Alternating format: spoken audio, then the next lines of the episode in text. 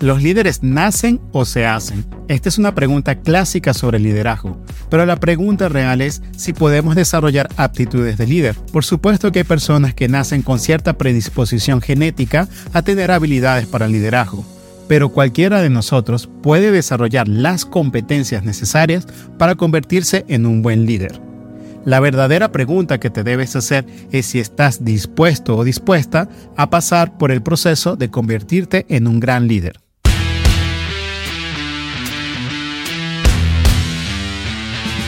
Bienvenidos a Líderes Agilistas.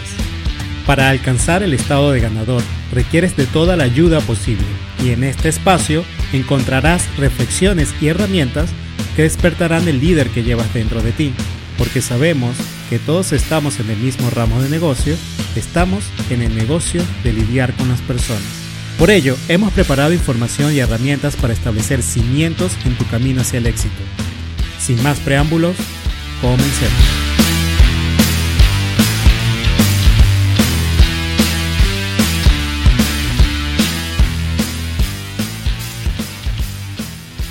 Hoy hablaremos del progreso y visión, porque el éxito no llega de pronto y hay que entender la progresión para no frustrarnos en el proceso de cambio.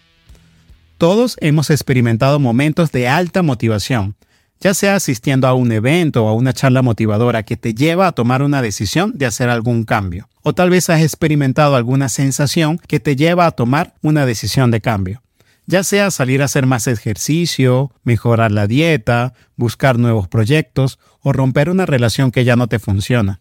Pero una decisión por sí sola no es suficiente para lograrlo. Hay que abrazar el proceso de transformación y resalto la palabra proceso.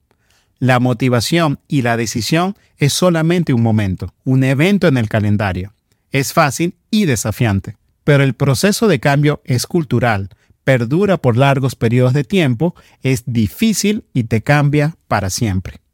Muchas decisiones con altas dosis de motivación no superan la prueba del proceso, porque tenemos la intención de lograr convertirnos en líderes de microondas y evitar todo el proceso de cambio, y eso no es posible. Woody Allen lo expresó muy bien con su frase, me llevó 10 años tener éxito de la noche a la mañana.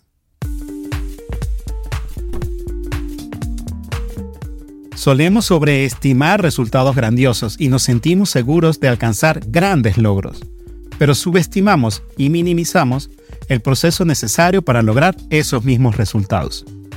La historia de la inglesa Ross Savage, nombrada como la aventurera del año por National Geographic, realizó la asombrosa hazaña de cruzar océanos en un pequeño bote de remos.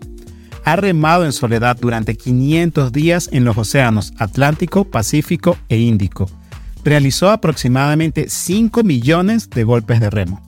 Ella nos decía, atravesar solo el océano no admite un 90% de éxito, es el 100% o nada. Llegas a la costa o no llegas. Golpe de remo tras golpe de remo, ella siempre llegó.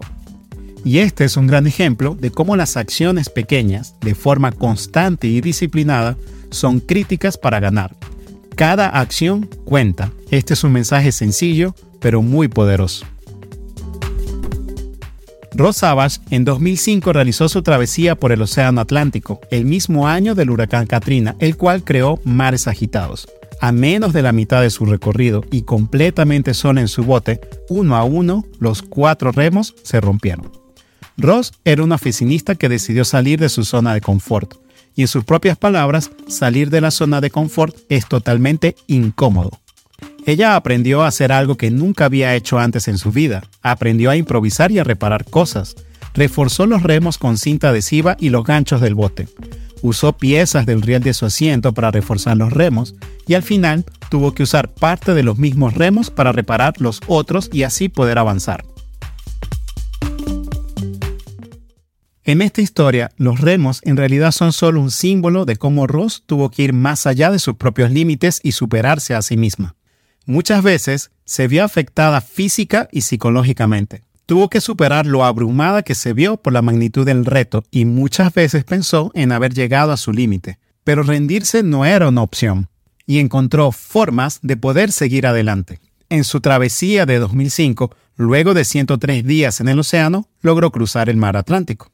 Todos cometemos el error de ver la victoria como un punto al que llegamos al final. El clímax, el momento cuando obtenemos la recompensa y nos preguntamos cómo cambiará nuestro mundo cuando obtenemos todo lo que deseamos. Y muchas veces nos cuesta visualizar todo lo que necesitamos lograr para alcanzar esa victoria. Los pasos intermedios, los rituales, los sistemas que nos hacen llegar a la meta. La cruda realidad es que la constancia es lo que nos permite llegar a lograr los resultados. De la historia de Ross Savage podemos identificar que la persona que llegó al otro lado del Océano Atlántico no era la misma que inició la travesía. La constancia de pequeñas acciones como golpe de remo tras golpe de remo y la transformación que se vive en el proceso es lo que te llevará a la victoria.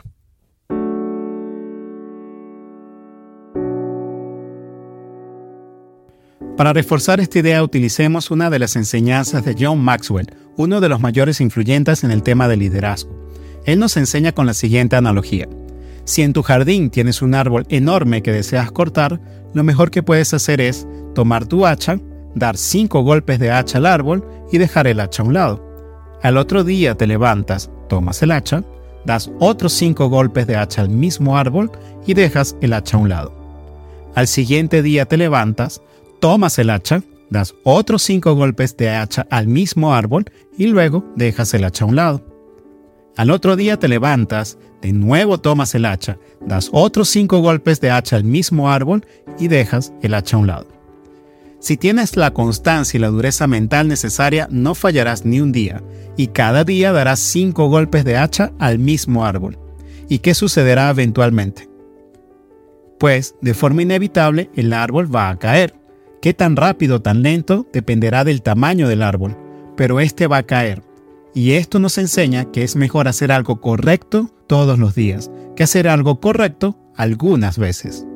Se trata de intencionalidad y consistencia. En esta analogía, el derrumbar el árbol representa alcanzar el éxito en aquello que buscas.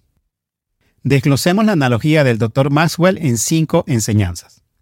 Primero quiero resaltar el foco. Lo que a veces sucede es que le damos los primeros 5, 10, 20, 50 golpes a un árbol y no vemos nada de resultado. Esto nos lleva a frustrarnos y por no entender el proceso nos dirigimos a otro árbol nuevo. Y luego la historia se repite y vamos a otro árbol nuevo y luego a otro árbol. De esta forma no logramos ver que ningún árbol cae y solo terminamos lastimando a un montón de árboles. Por esto es tan importante que tengas claridad en tu objetivo, porque esa claridad te mantendrá enfocado en el árbol correcto. Es decir, debes saber qué es lo que quieres. Una segunda enseñanza es la consistencia, y para ello me voy a enfocar en la frase todos los días, porque parte de la clave está en todos los días. Cuando te preguntes qué vas a hacer el día de tu cumpleaños, debes responder, daré mis cinco golpes de hacha al árbol cuando te preguntes qué harás el domingo, debes responder, voy a dar los cinco golpes de hacha al árbol. Pero no te preocupes, sé que todos somos humanos y fallar es parte de nuestra humanidad. Si un día te ves fallando a esta regla, está bien. Lo que nunca debe pasar es fallar a tu regla más de dos veces seguidas. Una tercera enseñanza es la herramienta. Imagina que en lugar de usar el hacha para golpear el árbol, utilizamos un bate de béisbol y le damos golpes con la mayor energía posible sin faltar ningún día. Y día tras día vamos y repetimos nuestros cinco golpes de bate de béisbol al árbol. Si usamos la herramienta equivocada, nunca vamos a ver el árbol caer. Usar las herramientas adecuadas no es opcional. Es por ello que debes utilizar tus fortalezas para golpear y no tus debilidades. La cuarta enseñanza es el filo del hacha. A veces caemos en la trampa del hiperfoco, y de tanto en tanto debemos afilar el hacha para que cada golpe sea más efectivo. Pero no confundamos afilar el hacha con salir a tomar cerveza con los amigos o ver una serie completa en Netflix. Aunque el ocio es parte del proceso, debemos distinguirlo de afilar el hacha. En realidad, este concepto se centra en mejorar tus habilidades, invertir en el crecimiento de quienes te rodean, en mejorar tu condición física con ejercicios o en relajar tus pensamientos a través de la meditación. Una quinta y última enseñanza que traigo hoy es la enseñanza del proceso. Si cada día das tus cinco golpes, día tras día, y si tomas tiempo para afilar el hacha, tarde o temprano te vas a convertir en esa persona que de la noche a la mañana pudo derrumbar el árbol prácticamente sin esfuerzo alguno. Y logramos ver el árbol caer, lo que quiero rescatar es que no se trata de que el árbol caiga, es del proceso de transformación que te lleva día tras día a convertirte en esa persona que logra el éxito que busca.